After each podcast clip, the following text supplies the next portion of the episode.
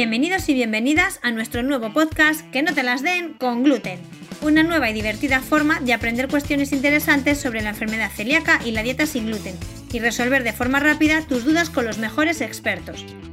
En nuestro podcast de hoy, César y Rebeca están acompañados por el doctor Juan Carlos Escudero, especialista en medicina interna en el Hospital Río Ortega de Valladolid, él ha sido uno de los precursores de este gran proyecto junto a otros especialistas y expertos en otras áreas de investigación, como Eduardo Arranz, José Antonio Garrote, Rosa Lobo y Felipe Chávez. Celia Cabá es un gran estudio en cuyas conclusiones aún está trabajando este equipo, que inició su trabajo en 2018 y cuyo objetivo no es otro que mejorar el diagnóstico de la enfermedad celíaca y la salud de los pacientes con esta patología crónica y detectar su posible relación con otras patologías, especialmente cardiovasculares. Os lo cuenta él mismo, pero aprovecho para agradecer a todos nuestros socios su participación y a este gran equipo que tenemos la suerte de tener en nuestra región, su implicación e interés por nuestra salud. ¡Que no te las den! ¡Con gluten! Buenas tardes y bienvenidos a un nuevo episodio de nuestro podcast. La investigación es fundamental para continuar avanzando en el conocimiento de la enfermedad celíaca en España contamos con muy buenos profesionales que han logrado importantes avances que han mejorado la calidad de vida del colectivo. Buenas tardes. Hoy en concreto hablaremos de Celíaca Va, un proyecto que se puso en marcha en 2018, con el objetivo de mejorar el diagnóstico precoz de la enfermedad celíaca y conocer mejor su relación con otras patologías, en especial a nivel cardiovascular. El proyecto, liderado por expertos en la materia como los doctores Eduardo Arranz, Juan Carlos Martín Escudero, José Antonio Garrote, Rosa Lobo y Felipe Javier Chávez, logró involucrar a importantes organismos sanitarios y científicos a nivel nacional. Para hablar sobre ello, hoy está con nosotros el doctor Juan Carlos Martín Escudero, coordinador del proyecto y especialista en medicina interna en el Hospital Universitario Río Ortega, en Valladolid. Buenas tardes, Juan Carlos. Buenas tardes muchas gracias por invitarme. Gracias a ti por estar aquí con nosotros.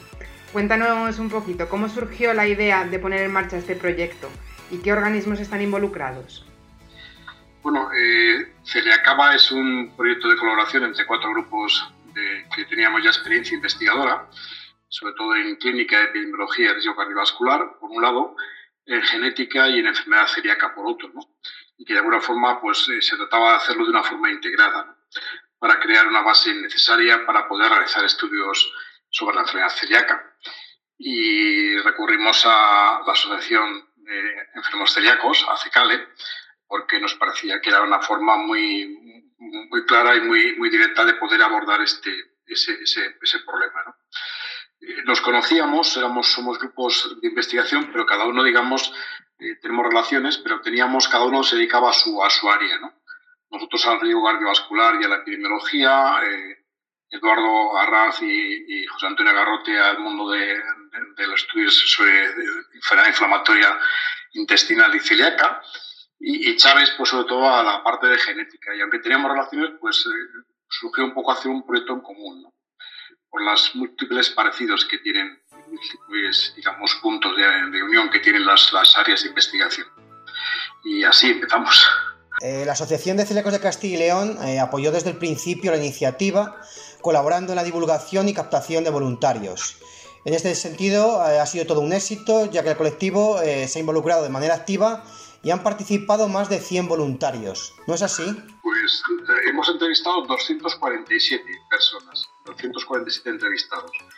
Entrevistamos el paciente, empezamos a hacerlo el 10 de diciembre de 2018 y cerramos las entrevistas el 7 de marzo del 2020, es decir, ahí llegamos a 247. Han sido 14 meses de entrevistas y se prolongó más de lo esperado porque no, no era fácil para las fechas. Los horarios de trabajo y de estudios, los de personas desplazadas, al final era un goteo y era muy difícil para una fecha en la que todo el mundo pudiera, ¿no? Era el objetivo era entrevistar a, a grupos familiares, cuando podía uno no podía el otro y era complicado como comentas, es, en esta primera fase pues os entrevistó a los celíacos voluntarios que acudían con sus familiares. Estudiabais su historial clínico y tenían que rellenar un formulario en el que hicisteis un cribado para ver quiénes entraban dentro del programa y quiénes no. ¿Cuáles eran los requisitos necesarios y los aspectos que teníais en cuenta? Pues eran, eh, tenían que ser enfermos diagnosticados de enfermedad celíaca de una forma, digamos, científica y familiares emparentados en primer grado afectos o no de esta enfermedad. En realidad, para llegar a alguna conclusión, no podían participar familiares no genéticamente emparentados eh, o no relacionados o personas que no estén diagnosticados razonablemente de enfermedad celíaca. Nos interesaban sobre todo los aspectos relacionados con la enfermedad celíaca y las formas de presentación, las enfermedades asociadas, el riesgo cardiovascular, osteoporosis, aspectos genéticos, dietéticos, calidad de vida. Queríamos hacer una, digamos, unir todos los aspectos en el mismo estudio. Eh, posteriormente se entregaba a los voluntarios eh, un volante para que se hicieran una extracción de sangre en su centro de salud de referencia. Eh, por tanto, claro, se tuvo que implicar a muchísimos centros y a muchísimo personal. ¿Fue difícil gestionar la logística en esta fase? La verdad que fue complicado porque, claro, participaron 17 centros de salud del área oeste y 24 centros del área este y los tres hospitales de Valladolid. Y aunque escribí y me entrevisté personalmente con los directores de los hospitales y los responsables de los laboratorios, y igualmente escribí a todos los coordinadores de los centros de salud, pero a veces la información eh, no llegaba eh, suficientemente al administrativo o al enfermero que tocaba ese día estar en haciendo las extracciones.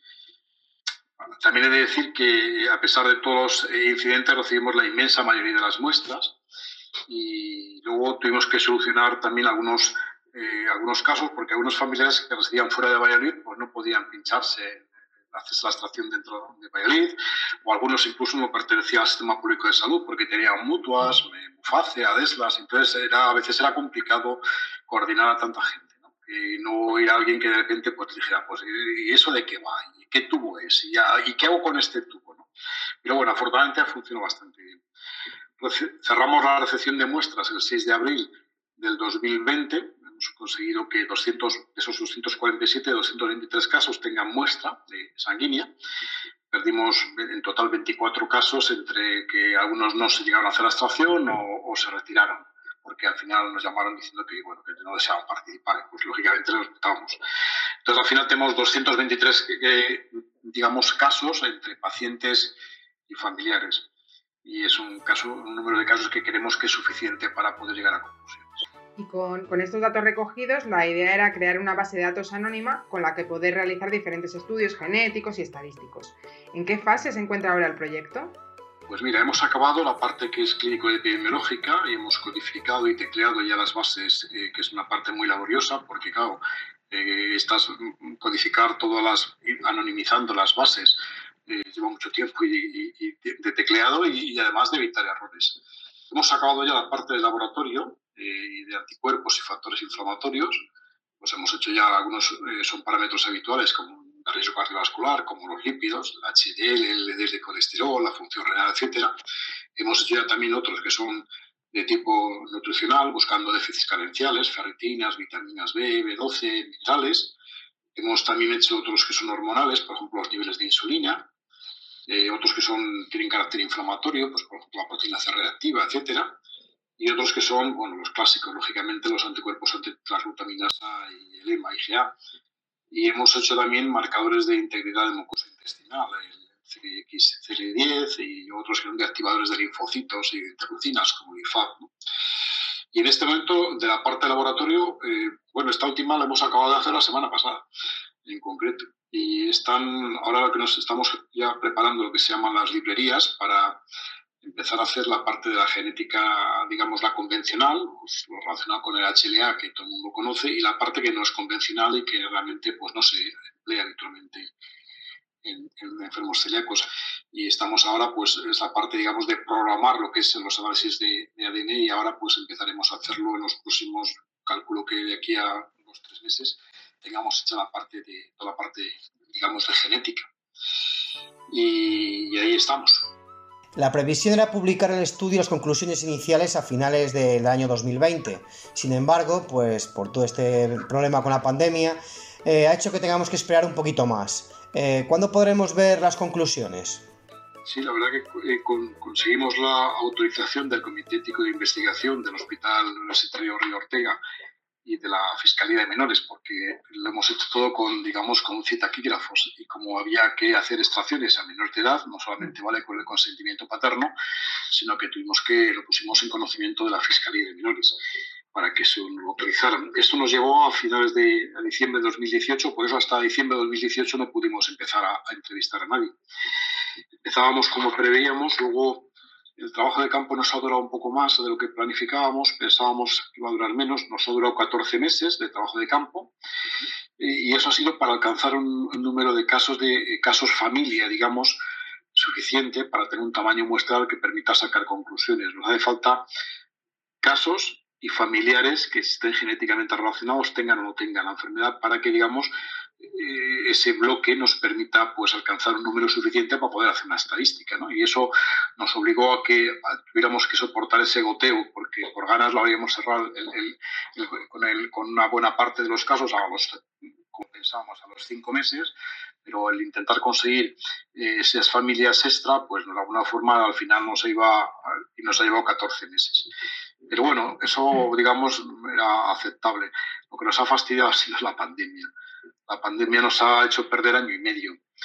Y nos ha fastidiado sobre todo en dos sentidos, que yo creo que es muy, fácil de entender. La parte clínica, eh, nosotros somos especialistas de medicina interna y hemos sido y seguimos siendo pues la primera línea del frente hospitalario contra el coronavirus, eh, con una carga de trabajo que hemos tenido agobiante. ¿no? Y por otro lado, nos ha congelado los recursos, eh, porque se han priorizado las líneas de investigación del COVID-19 y ahora no se podía, este, este, año, último año y medio, no se puede investigar nada que no esté relacionado con el COVID. Para el COVID hay dinero, pero para lo demás no hay nada, o sea, para que todo lo demás ya no ha dejado de existir. Y claro, el coste del perfil analítico que ya hemos realizado, pues en este momento ronda los 1.000 euros por caso, ¿no? Entonces, eh, sin contar la genética. Entonces, claro, hemos tenido que financiar 200 y pico mil euros, pues eh, no, afortunadamente no debemos dinero a nadie, pero ha habido que financiarlo y eso ha sido, ha sido fácil. Bueno, pero pues a todo tenemos ya fecha mm, hecha todo el laboratorio, lo más importante, y, digamos, eh, nos, la última parte, como os decía, acabamos de, la hemos hecho la semana pasada, la parte de, los, las interleucinas, y ya tenemos diseñado librerías y ya esperemos que acabemos, eh, yo calculo que en dos, tres meses lo acabamos. Yo espero que no rebote el COVID-19 y nos deje en paz de una vez y tengamos todo hecho a finales del año 21 y podamos trabajar esos datos. Pero realmente la pandemia nos ha hecho perder año y medio, como a todos. Nos ha paralizado la vida y nos ha paralizado la investigación y todo pues sí, al final nos hemos quedado todos un poco parados. Eh, a nosotros es que nuestros socios, la verdad, que nos han preguntado un montón por el proyecto, eh, a ver si estaban los resultados y, esperaban con gran interés eso, algunos comentarios por, vuestra parte. No sé si podrías adelantarnos ya algún dato o hasta que no hagáis las conclusiones, nada la verdad que nada más, nada me agradaría más que poder daros algún dato y además que fuera alentador, pero la información que tenemos y sobre todo es individual, de momento está codificada y aún no nos permite sacar conclusiones, ya que aunque tengamos los datos, eh, son hasta que los datos de, digamos, lo que es el fenotipo, que es lo que tenemos ahora, ¿no? Los datos de cómo son las características de cada persona, que es la parte que ya está hecha, la podamos contrastar con todos los datos de laboratorio y todos los datos genéticos, al final no, no tienes estadística, realmente no puedes afirmar nada. Yo lo que sí quería aprovechar la ocasión para eh, que nos dais para poder reafirmar el compromiso de que hicimos en su momento de, trasladar el conocimiento científico que alcancemos en beneficio de las personas que padecen la enfermedad.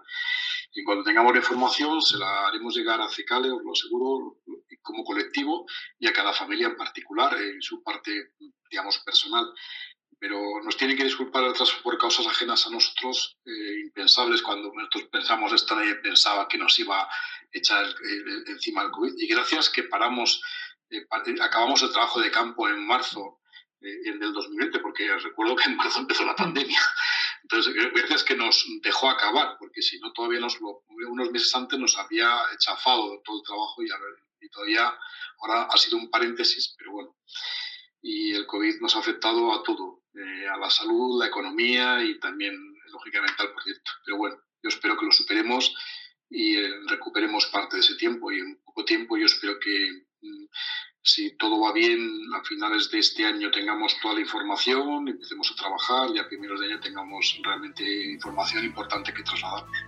Muy bien, Juan Carlos, pues muchísimas gracias por sacar este ratito para explicarnos el estado en el que se encuentra el proyecto Celia Cabá y desde ACECALE, pues agradeceros tanto a ti como al grupo de trabajo todo el esfuerzo que realizáis para conocer pues cada vez más, eh, saber más sobre la enfermedad celíaca.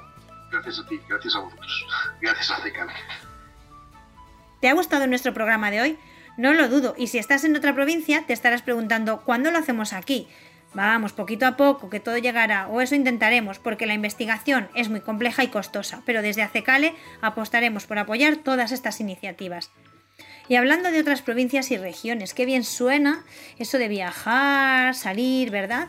Aunque para las personas celíacas no siempre es tan fácil como nos gustaría. Eso sí, algún truco y consejo os podemos dar y por eso en nuestro próximo podcast contaremos con Ricardo Nafría, el autor del conocido blog Celíaco a los 30. No te lo puedes perder el próximo 8 de octubre. ¿Quieres que hablemos sobre algún otro tema que te interesa?